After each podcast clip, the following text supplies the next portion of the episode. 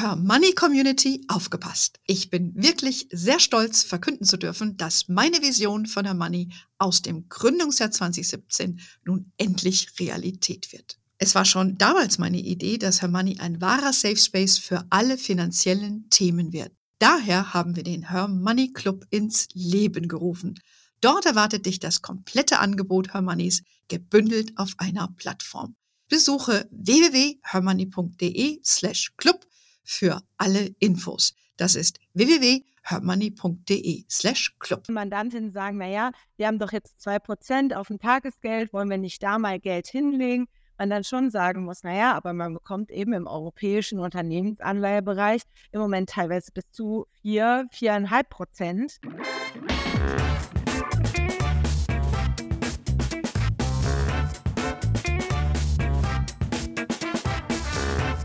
Begrüße euch super herzlich zum Her Money Talk, dem Geld- und Karriere-Podcast für Frauen. Das erste Halbjahr ist um und damit auch das erste Investment-Halbjahr. Gemeinsam mit der sehr geschätzten Financial Plannerin Lisa Hassensaal von der Her Family Office blicken wir mal auf die Märkte im ersten Halbjahr zurück und wir wagen einen Ausblick auf das zweite Halbjahr und was das für deine Anlagestrategie bedeuten kann. Liebe Lisa, ich freue mich, dass du wieder da bist. Du warst ja schon öfter bei uns. Und da wir festgestellt haben, dass das schon viel zu lange her ist, haben wir gesagt, nehmen wir das jetzt mal gleich zum Anlass. Also, welcome back hier im Her Money Talk. Ja, liebe Anne, vielen Dank. Ich freue mich sehr, wieder dabei zu sein. Genau. Und ich bin jetzt sehr gespannt, was du äh, zu, äh, zu berichten hast. Ich habe extra nochmal einen Blick in mein Depot geworfen, damit ich so ein bisschen weiß, wo ich stehe, damit ich kompetent mitreden kann. Vielleicht fangen wir mal kurz an mit einem Rückblick aufs erste Halbjahr. Das war ja doch auch, äh, sage ich mal, ein bisschen turbulent. Was sind denn so deine Einschätzungen? Weil die Märkte haben sich ja eigentlich ganz gut entwickelt wieder, oder?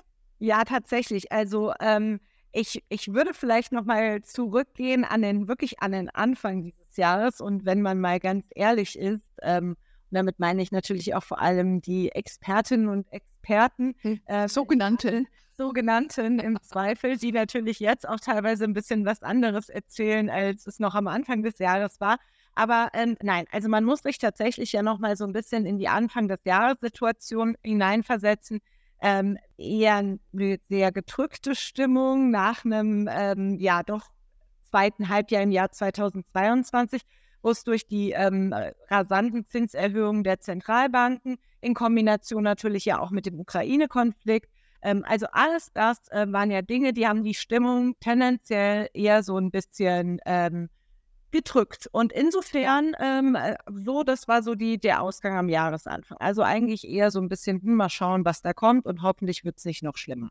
Und dann haben wir tatsächlich, wie du schon richtig gesagt hast, ähm, kam dann doch alles ein bisschen anders. Ja, also ähm, die Märkte sind Stand heute gut gelaufen, ähm, eigentlich sehr, sehr positiv. Wir haben vor allem natürlich auch den Rückkehr der Zinsen.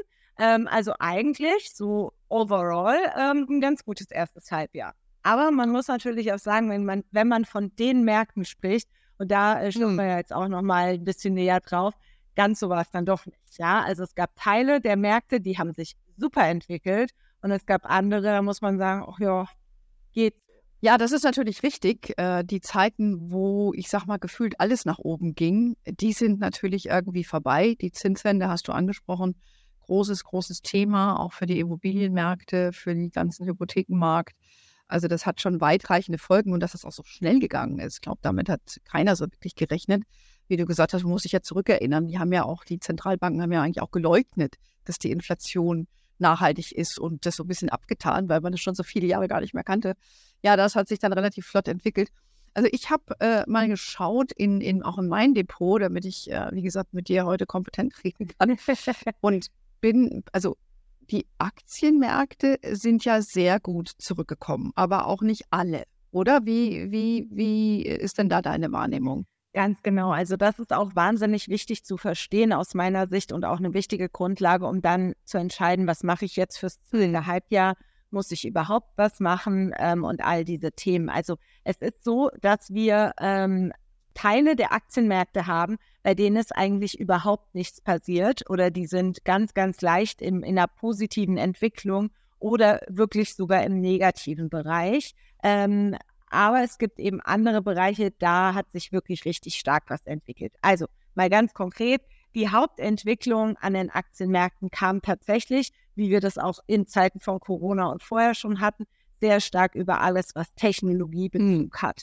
Also, wie wir ja so schön sagen, die Big Tech-Titel, das sind ja so fünf bis maximal zehn Titel, also tendenziell eher fünf, aber jetzt so in diesem Jahr sind noch ein paar dazugekommen.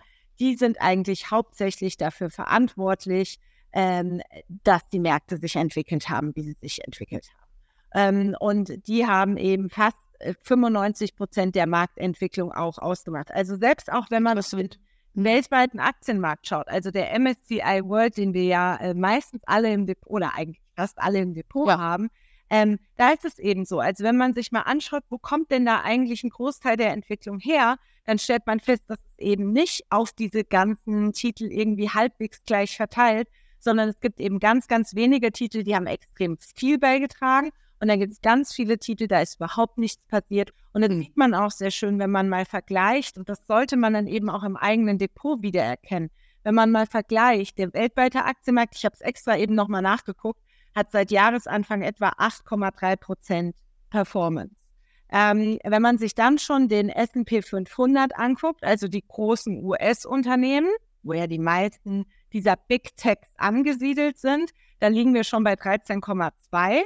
Mhm. Und wenn man dann den ähm, sehr, sehr technologielastigen Nasdaq anschaut, dann liegen wir bei 28. Und da sieht man eben, wo das herkommt. Ja, ja das, das sieht man. Hm. Genau. Wo die Musik spielt sozusagen, ja. Ganz genau. Und dann, und man sieht es auch umgekehrt. Also wenn man diese Titel nicht im Depot hatte, weil man ähm, zum Beispiel eben gesagt hat, okay, der Technologiebereich ist für mich sowieso ähm, zu teuer, ich möchte dort nicht investieren oder wie auch immer. Gerade viele Profis waren ja dieser Meinung oder sind schon lange dieser Meinung. Dann hängt man diese Entwicklung, die wir jetzt im ersten Halbjahr hatten, auch deutlich hinterher. Hm. Ja gut, aber es war ja auch die Denke so, dass diese Tech-Werte, äh, das sind ja auch oft Unternehmen, die nicht profitabel sind, äh, dass die eben darunter leiden, wenn die Zinsen steigen, weil es dann eben teurer wird, sich zu refinanzieren und wie auch immer. Ja. Und äh, es gibt ja, ist ja auch viel Geld aus der Venture-Szene raus. Es werden viele nicht mehr so nachfinanziert. Also es war ja nicht ganz, sag mal ja, zur Rechtfertigung, nicht, dass ich die rechtfertigen müsste, aber ich sag mal, zu der Verteidigung war ja auch klar, ne, dass die, dass die Party erstmal irgendwie vorbei war. Und da sind dann doch viele auf dem falschen Fuß, äh, Fuß erwischt worden, indem sie dann diese Werte nicht hatten im Depot. Ne? Also. Absolut. Absolut. Und man muss auch, wenn du schon bei der Wahrheit bist, natürlich auch mal so viel gehört auch zur Wahrheit die haben im letzten Jahr auch ordentlich auf den Deckel bekommen. Haben auch Federn gelassen, ja. Ja, also da gibt es vieles von dieser Performance, war auch erstmal Verluste wieder aufholen. Ähm, mhm. Aber natürlich, ähm, da gab es schon einige, die sich wirklich ganz, ganz, ganz stark entwickelt haben und die ihre Verluste schon längst wieder ausgeglichen haben. Ähm, und ja, bei denen man sich dann eben jetzt insbesondere die Frage stellen muss, was passiert denn jetzt als nächstes? Also deswegen mhm. ähm, für mich ganz wichtig, äh, dass das, dass das äh, wirklich auch als, als Tipp rüberkommt, sich mal anzuschauen, was hat der weltweite Aktienmarkt als Durchschnitt gemacht ähm, und wa was haben denn die einzelnen De Positionen in meinem Depot an durchschnittlicher Entwicklung? Und wenn das sehr, oder an, an, an Entwicklung seit Jahresanfang, und wenn das sehr, sehr stark nach oben abweicht, dann kann ich mir natürlich schon mal die Frage stellen, möchte ich das jetzt weiter stehen lassen und hoffe halt, dass alles weiterhin so bleibt? Oder muss ich da vielleicht irgendwie? Hm, gut, wer, wer jetzt äh, von den Hörerinnen bei mir im Podcast, äh, wir haben ja welche, die sagen einfach Buy and Hold, ich kaufe mir so einen weltweiten Aktienindex, da sind die ja eben gut mit dabei, da ist alles irgendwo abgedeckt und diejenigen, die eher, sag ich mal, so taktisch auch unterwegs sind und dann so Tech-Werte so zugekauft haben. Für diejenigen, das jetzt in der Zeit zu sagen, okay, habe ich zugekauft, behalte ich das weiter, habe ich das richtig gemacht. Ähm, also ich bin ja auch so eher jemand, die sagt, ich bin ein Fan von diesem Tech-Titel. Ich nehme das auch zur Kenntnis, wenn sie mal nicht performen. Aber für mich ist da eben die, die Langfrist-Story intakt und ich habe auch selber einige ETFs, die eben spezielle Marktsegmente da bedienen und ich behalte das weiter. Würdest du mir aus deiner Sicht dazu auch raten? Ähm, durchaus. Also ich glaube, wir sind da, wir sind da auf der ähnlichen äh, Schiene unterwegs. Also ich kann mhm. vieles von dem, was du gerade gesagt hast, was du privat machst, würde ich auch für mich exakt privat so unterstützen. Ja, mhm. ich nehme das zur Kenntnis, stelle das fest ähm, und freue mich natürlich auch darüber, wenn da wirklich signifikante Pluszahlen äh, im Depot stehen.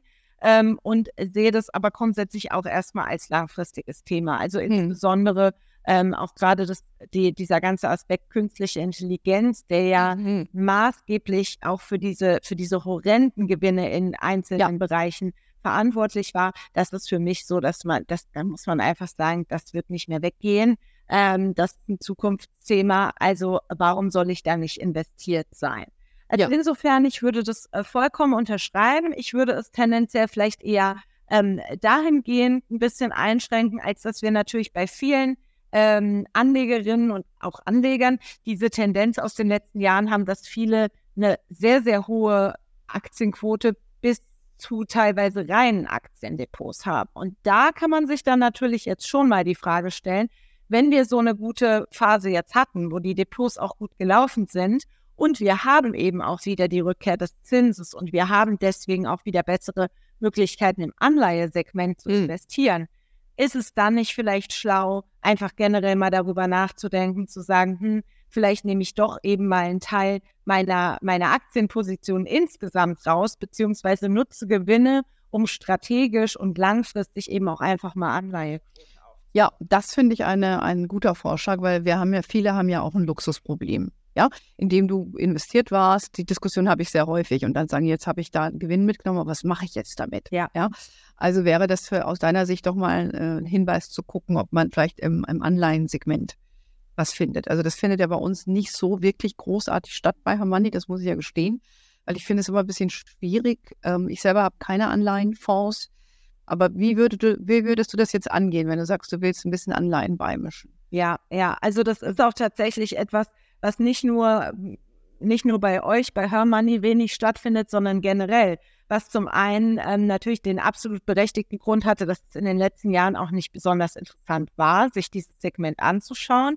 Ähm, und weil es tatsächlich auch gar nicht so trivial ist. Also das muss man sagen. Es, wir reden immer viel über den Aktienmarkt. Ich finde, der Aktienmarkt ist eigentlich deutlich einfacher gestrickt und einfacher zu verstehen als der Anleihemarkt. Also während Richtig. der Aktienmarkt mhm. eigentlich so ein performancegetriebenes Männchen ist, sondern sagt, ja, ja, der orientiert sich halt nach Zukunftsaussichten und so weiter.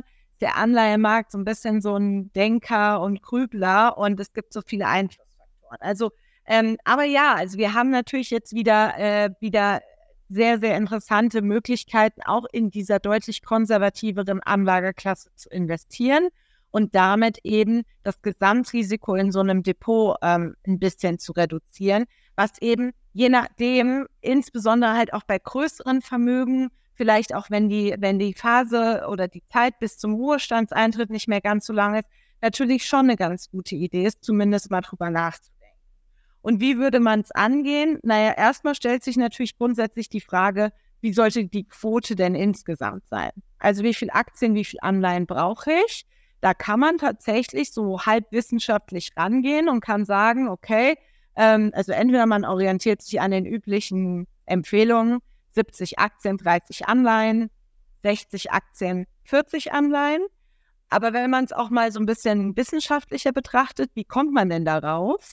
Man sagt, naja, wir haben zum Beispiel, wir unterstellen jetzt mal eine langfristige Inflationsrate von 3 Prozent weil wir glauben, dass die strukturell dann doch ein bisschen höher bleibt, als wir sie jetzt vielleicht von der Notenbank her äh, gezielt hätten. Ähm, und dann müssen wir noch Steuern einrechnen ähm, und so weiter. Das heißt, wir kommen ungefähr auf eine Zielrendite von 6 Prozent pro Jahr, die wir brauchen.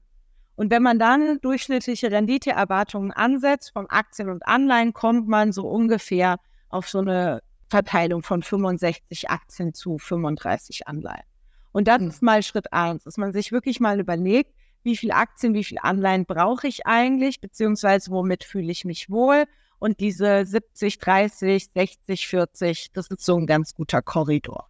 Mhm. Aha, verstehe. Okay, das heißt, man kann durchaus seine Anleihenquote da so ein bisschen erhöhen. Dann hat man so einen Sicherheitspuffer dabei. Ist ja auch so eine klassische äh, Depotstruktur, wie du angemerkt hast. Man muss aber natürlich dazu sagen, dass die Anleihen natürlich auch gelitten haben durch den Zinsanstieg. Ne? Sie sind ja auch ziemlich gecrashed und ähm, das ist jetzt erstmal nicht zu befürchten, weil die Zinsen steigen tendenziell noch so ein bisschen, glaube ich, oder? Davon in Amerika haben sie jetzt mal ausgesetzt, ne? Ja, ja, ja. Aber ja. so dass das dann attraktiver wird als, als Vehikel. Was würdest du denn eher nehmen, wenn du den Anleihenbereich machst, würdest du sagen, ein Fonds, der in, in Anleihen geht, in weltweite Anleihen? Also ähm, auch da ist ja, also ich würde grundsätzlich auf jeden Fall über Fonds investieren und auch hier genau wie im Aktienbereich nicht in einzelne Anleihen mhm. investieren. Also das in jedem Fall. Ähm, ob man dann sagt, okay, hm, das mit den Anleihen, das ist mir irgendwie dann doch ein bisschen, ich verstehe es nicht so ganz, ja, weil da ja eben dieses Thema Stichwort Laufzeit, Stichwort Bonität, können wir auch, gehe geh ich auch gleich gerne noch mal ein bisschen im Detail drauf ein. Das ist mir alles zu kompliziert. Ich verstehe das nicht so richtig. Da kann man natürlich hergehen und kann auch einen aktiven Fonds im Zweifel kaufen, der sich äh, mit, dem, mit dem Thema befasst und dann eben, wie du sagst, richtig ähm, global gestreut ist ähm, und eben entsprechend verschiedene Laufzeiten miteinander kombiniert. Ähm, das ist Variante 1. Variante 2 und im Moment tatsächlich auch durchaus sehr gut machbar ähm, ist eben die Investition über ETFs. Hier würde ich tatsächlich einen sehr, sehr starken Fokus legen auf eher kurzlaufende hm. Anleihen, die sich in dem ETF befinden, also Anleihen mit einer ähm, tendenziell kurzen bis sehr kurzen, in Klammern Restlaufzeit, ja, ähm, und eben entsprechend auch von, von, von, von Schuldnern mit sehr, sehr guter Bonität, also sehr guter Zahlungsfähigkeit. Also, um hm. mal ein Beispiel zu nennen, kurzlaufende europäische Unternehmensanleihen sind zum Beispiel, auch wenn man sich mal die aktuelle Verzinsung anguckt, die man dort bekommt, relativ gesehen super attraktiv. Ja, und ich komme eben aber trotzdem mehr, als wenn ich das jetzt auf ein Fest, weil das ist ja eigentlich immer die Alternative, über die wir im Moment diskutieren, dass auch bei mir Mandantinnen sagen, naja, wir haben doch jetzt zwei Prozent auf ein Tagesgeld, wollen wir nicht da mal Geld hinlegen? Man dann schon sagen muss, naja, aber man bekommt eben im europäischen Unternehmensanleihebereich im Moment teilweise bis zu vier, viereinhalb Prozent ähm, warum sollen wir das dann aufs Tagesgeld? Hm. Ja, aber ich glaube, wir müssen äh, zu dem Thema Anleihe vielleicht nochmal ein, ein eigenes äh, Podcast machen, weil das ist ja doch, wie wir wissen, ein großes ja. Feld. Und das haben wir jetzt hier nicht so runtergerattert in, ja. ein paar Minuten, sondern heute geht es ja einfach nur mal da zu sagen, hey, ähm, man kann sich jetzt mal andere Sachen wieder angucken, die lange Zeit unattraktiv waren. Dazu zählen eben Anleihe, sprich festverzinsliche Wertpapiere, ob das jetzt von Staaten sind oder von Unternehmen. Aber das ist nochmal eine eigene Dynamik, auch wie die Märkte da funktionieren. Ich glaube, dann äh, können wir zwei vielleicht nochmal separat dazu besprechen. Ja, äh, ich glaube, äh, ich glaube, das war jetzt einfach nur so, so der Hinweis eben in, in diese Richtung und äh, dass eben viel Performance aus dem Tech-Bereich kam. Und wenn man in so einem weltweiten Produkt ist, ist man dann eh ganz gut aufgestellt, hat man vielleicht nicht die Ausreißer nach oben, aber auch nicht die nach unten äh, mitgenommen. Was mir aber auch aufgefallen ist, vielleicht kannst du das bestätigen, ich habe ja auch einen nachhaltigen ETF, der ist nicht so dolle gelaufen. Das war ja auch letztes ja. Jahr noch anders. Ja, ja. Ja, also beziehungsweise letztes Jahr, also je nachdem, in welchem Bereich der sich natürlich, ähm, natürlich aufhält, ist es schon so, also gerade im Nachhaltigkeitsbereich hatten wir natürlich auch durch diese extrem stark gestiegenen Zinsen aus mehrerlei Gründen, Gründe ziemlich starke Korrekturen, sowohl letztes Jahr schon als auch eben nochmal dieses Jahr. Das hat verschiedene Gründe. Das liegt zum einen tatsächlich an reinen Bewertungsfragen. Also wenn der Zins, mit dem eben zukünftige Gewinne ähm, auf heute gerechnet werden, stark steigt, dann fallen naturgemäß einfach die Werte der Aktien. Ähm, dann kommt eben dazu, dass ja, je nachdem, wen man fragt, aber man muss eben schon sagen, gerade im Nachhaltigkeitsbereich, viele Unternehmen einfach extrem überbewertet waren und es da auch einfach Bereinigungen gab. Mhm. Ähm, und mhm. nicht zuletzt natürlich viele auch einfach sehr, sehr stark kreditfinanziert sind, weil es Startups sind, weil es eben einfach Unternehmen sind, die Projekte machen, für die man viel, viel, viel, viel Kapital braucht. Ähm, Verstehe. Also insofern hat die natürlich auch allen voran, zusammen mit den Tech-Aktien und manchmal überschneidet sich das ja durchaus auch ja. Ähm, stark getroffen. Und ähm, ja, tatsächlich, ähm, je nachdem in welchem Bereich, hat sich das auch nicht so gut bisher erholt. Das ja. ist tatsächlich ähm, der ja. Fall, weil es natürlich sich auch eher wieder auf klassische Branchen im Moment ähm, fokussiert. Also tatsächlich eben alles, was Energie ist, ähm, aber eher so die klassischen Geschäfte. Konsumgüter. Konsumgüter. Ja. ja. Die sind, glaube ich, auch ganz gut gelaufen, weil das in so einem Rezessionsszenario natürlich immer irgendwie ganz gut äh, funktioniert. Interessant, was du zu den nachhaltigen äh, Werten da gesagt hast, äh, welche Attribute da zählen. Ich, ich finde aber auch, es hat vielleicht auch was damit zu tun, weil viel Geld eben auch in diese Rüstungstitel geflossen ja. sind aufgrund des Krieges, was natürlich irgendwo entweder abgezogen wurde ja, oder nicht neu zufloss in dem Nachhaltigkeitssegment, wäre so meine äh, banale Erklärung, ähm, die, die dann auch noch trifft. Ja, wäre natürlich auch nach wie vor immer noch, äh, wobei ich geguckt habe, wie gesagt, mein Depot geschaut, ich habe ja auch so ein paar Kryptosachen. Ähm, nur ein bisschen Spielgeld. Ähm, einer der Fonds, die, die sind immer noch, äh, sind jetzt nicht mehr 80 Prozent minus, sondern nur noch 75. Äh, ähm, aber ich habe auch noch, ja, aber ich habe auch was in dem Ethereum-Bereich und das ist sogar Plus. Hat mich jetzt ah. überrascht. Hab ich, wie gesagt, ich habe eben gerade nachgeschaut. Aber die Krypto leiden immer noch. Ja, also die hatten ja mal so eine ganz kurze, als, als es so losging mit, was passiert jetzt eigentlich hier bei den Banken, also als wir diese Phase hatten mit den Regionalbanken in den USA, als da die Unsicherheit kam ähm, in Bezug auf die Sicherheit und Stabilität des Bankensektors, ähm, da war tatsächlich mal ganz kurz so diese, diese alternative Welt mal ganz kurz in Ordnung, ja, also alle Krypto-Liebhaber äh, äh, und Liebhaberinnen und alle, die gerne Gold und sowas mögen, die hatten da auf jeden Fall mal eine ganz gute Phase. Aber tatsächlich, also je nachdem, wann man in das Krypto-Thema eingestiegen ist, hat das nicht gereicht. Ah ja, also das ja. bleibt äh, aus deiner Sicht wohl auch schwankungsintensiv. Ja, ähm, so Gold hatte ja auch einen Höhenflug, haben wir ja gesehen, hat sich jetzt auch wieder ein bisschen zurückgekommen. Ja, also ich habe da einen ganzen Podcast zu jemandem zu gemacht zu dem Thema Gold mit äh, dem ähm, Chef von Incrementum, kennst du mhm. vielleicht den Goldtree Trust? Ja. Das war ein ganz interessantes Gespräch. Aber ich finde, das ist auch immer so ein bisschen so Doomsayer. Ja, du musst da auch wirklich so ein bisschen an, an das Negative im Leben glauben. Das tue ich ja. jetzt nicht so ganz, ja. äh, wenn du Goldfan bist. Das ist so ein bisschen mein Feeling. Das stimmt. Ja, es ist so. Also man muss eher so eine grundsätzlich bisschen so eine Moll-Persönlichkeit äh, haben, glaube ich, damit man das, äh, diese Anlageklasse wirklich nachhaltig gut findet. Das stimmt. Also haben, haben wir beide nicht. Haben wir nicht. Ja, wir sind eher so auf der technologischen Seite unterwegs und glauben daran, dass einfach irgendwie alles äh, KI alles rettet. Genau, nee. Genau. nee, wir glauben, dass alles gut wird. Auf KI das rettet, weiß ich ja, nicht. Ja, das stimmt, das stimmt. Nein, aber das sind, also das sind natürlich, äh, das, das hast du aber richtig gesagt, also das sind Dinge, die kann man beimischen. Ähm, das sollten aus meiner, also sollten vollkommen klar äh, nie Kerninvestitionen mit einem zu hohen Gewicht sein. Ähm, ich bin jetzt auch kein Gold. Ähm, es gibt ja durchaus auch Goldgegnerinnen, ja, mhm. äh, die sagen, um Gottes Willen, es ist keine Anlageklasse, sowas gehört überhaupt nicht ins Depot oder wie auch immer. Das sehe ich so nicht. Ähm, aber es ist aus meiner Sicht keine äh, Anlageklasse, mit der man starten sollte. Ähm, und dann sollte das halt auch immer in einem gewissen Rahmen eben nur gewichten und sich halt auch vorher überlegen, ähm, was ist denn eigentlich meine Idee hinter dieser, hinter dieser Investition und brauche ich das demnach dann eben physisch oder als Wertpapier oder wie auch immer. Ja. Ähm, und bei den Kryptowährungen ist es eben tatsächlich meiner Sicht eher ein bisschen Spielgeld, auch wenn ich weiß, dass viele Leute anders sehen. Ja, ja, nee, aber ich handhabe das auch so, weil für mich ist das eben eine Klasse, die sich noch, so, so ein Vermögenswert, der sich noch entwickelt. Und das haben wir ja auch gesehen, da waren viele äh, Goldgräber und auch Betrüger unterwegs. Und da muss man, das ist halt am Anfang, ja. wenn sowas neu entsteht, immer der Fall. Deshalb bin ich da ein bisschen vorsichtig und mache dann nur so einen kleinen Zeh ins Wasser. Genau. Weil will er aus dem Game will ich ja nicht komplett sein. Dafür bin ich ja zu neugierig. Ne? Das ist ja auch spannend. Ja. ja. ja. Aber wie gesagt, also man, man, man hat, kann eben festhalten, es ist im Grunde genommen all diese Dinge kann man mit gewichten, aber man sieht eben, die großen Assetklassen, also insbesondere eben Aktien und Anleihen, haben auch in diesem Jahr wieder die überzeugenden Renditen gebracht.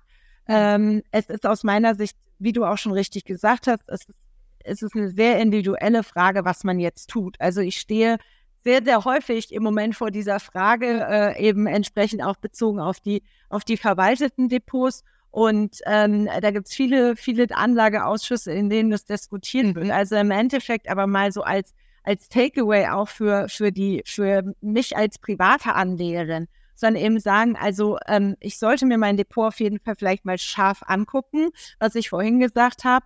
Gibt es da wirklich signifikante Ausweiser nach oben? Ähm, da, da, sollte ich eben einfach mal reinschauen, woran liegt das?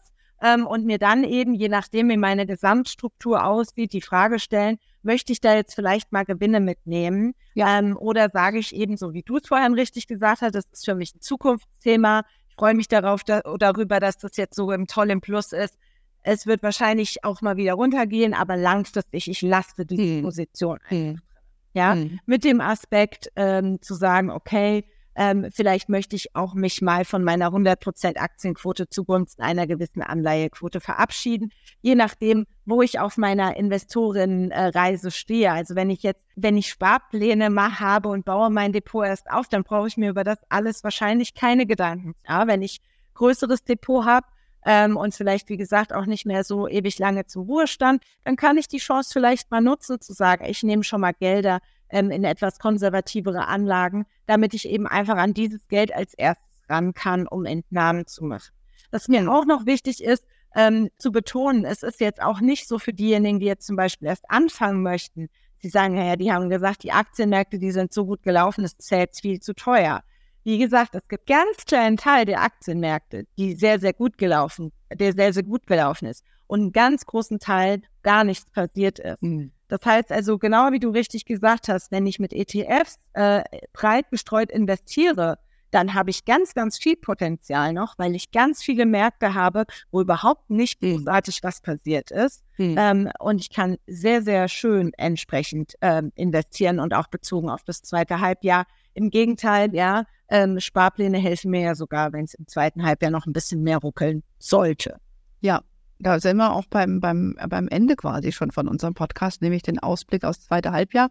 Das ist ja sehr schön zusammenfasst. Die, die Sparpläne, die im Vermögensaufbau sind, sollten weiter mit einer hohen Aktienquote agieren, die Depots schon haben, vielleicht auch Richtung Entnahme gucken.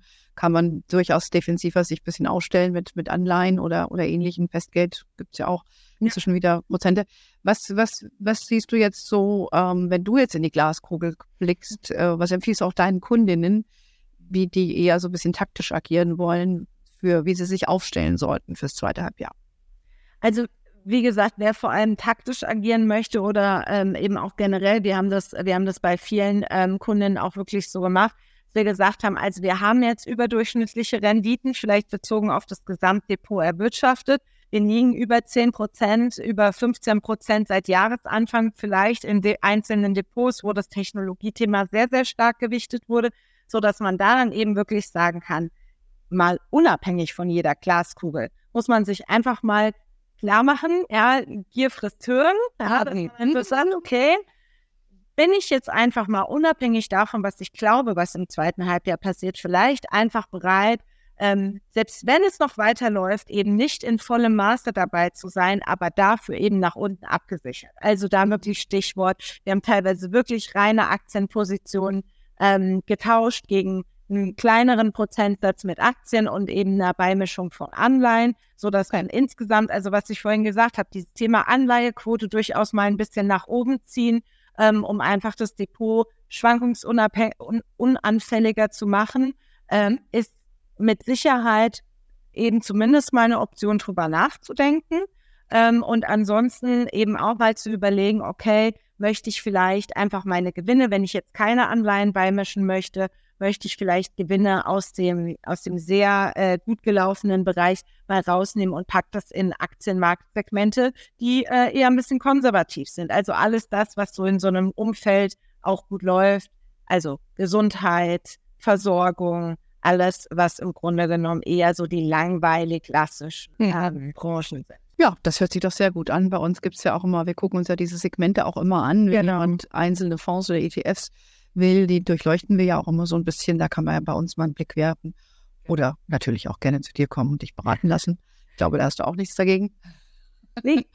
genau, genau. einfach mal bei der Lisa auf der Seite. Ja, ich denke mal, Lisa, das waren ja schon ganz viele äh, Tipps, also mal zu gucken, wie es gelaufen ist, was man tun ja. kann, auch konkret. Oder eben auch einfach nur sich bestätigt fühlen, sollte ich mache einfach so weiter. Das sind ja auch wichtige Erkenntnisse. Ga ganz wichtiger Punkt. Also das möchte ich vielleicht auch nochmal anmerken. Ähm, es kann auch ein absolut zulässiges Ergebnis sein, zu sagen, ich habe auf mein Depot geguckt und habe festgestellt, ich muss nichts tun. Ja, also das soll hier überhaupt nicht der Aufruf sein, dass jetzt jede unbedingt drei Aktionen äh, in, oder Transaktionen im Depot machen muss. Überhaupt nicht. Und vielleicht auch noch so ein bisschen als letzten Abschlusssatz. Ähm, ja, das ganze Rezessionsthema steht natürlich im Raum ähm, wie wir so schön sagen, technisch sind wir in Deutschland ja schon in der Rezession äh, mit entsprechend zwei, ähm, zwei Monaten in Folge ähm, mit einem entsprechend abfallenden Wachstum. Aber da muss man auch mal ganz klar sagen, wenn man langfristige Anlegerin ist, sollte man sich von diesem Rezessionsgedanken und diesem, was wir teilweise auch in den Medien haben, nicht zu sehr verrückt machen lassen. Bei den Amerikanern, die deutlich wichtiger sind, muss man leider mal ganz klar sagen, für die Aktienmärkte und für die Gesamtmärkte als wir in Deutschland, sieht das Bild auch noch deutlich besser aus. Also ich würde hier auch da wieder in guter Manier eher ein bisschen Optimismus äh, verstreuen. Ja, generell. Und man muss ja auch gucken, was man für einen Anlagehorizont hat. Und wie ich äh, gerne auch mal flapsig sage, es ist ja immer irgendwas. Ja, das darf man auch nicht vergessen, ne? weil so das ist, ob das jetzt äh, so unschön wie das ist mit dem Krieg, man weiß natürlich auch nicht, wie das weitergeht. Äh, ja. Rezessionen hat es immer wieder gegeben, das hat da dann auch immer wieder bereinigende Effekte. Also das sollte uns jetzt nicht vom Investieren abhalten. Und äh, ich glaube, die Tipps, die wir heute oder die du heute gegeben hast, einfach vielleicht mal Gewinne mitnehmen, um mal ein bisschen, vielleicht ein bisschen im Anlagenbereich ein bisschen aufpeppen, finde ich ganz gut. Oder eben auch nichts machen und einfach weitermachen, ist auch gut. So, Absolut. ich glaube, äh, da haben wir da wieder einiges äh, besprochen hier. Äh, ganz lieben Dank, Lisa, für deine Insights. Äh, wer mehr zu dir wissen will, findet das natürlich auch bei uns auf der Seite oder bei dir selber. Mhm. Ähm, und äh, ja, wir machen mal was, das besprechen wir gleich, dass wir über was zum Thema Anleihen machen. Also bist du gleich wieder verhaftet das nächste Mal. Und äh, ja, wer äh, gerne mehr zu uns wissen will, ihr wisst ja, es gibt unseren Newsletter, kommt jede Woche Donnerstag raus mit Ankündigungen wie diesen, wenn wir wieder tolle Frauen wie Lisa im Angebot haben äh, oder Artikel, die für euch relevant sind. Wir sind natürlich auch auf Facebook, LinkedIn, Instagram und TikTok, habe ich mir sagen lassen. We are wherever you are. In diesem Sinne, have a wonderful day, everybody. Until next time und ciao. Tschüss, Lisa. Tschüss, Anne.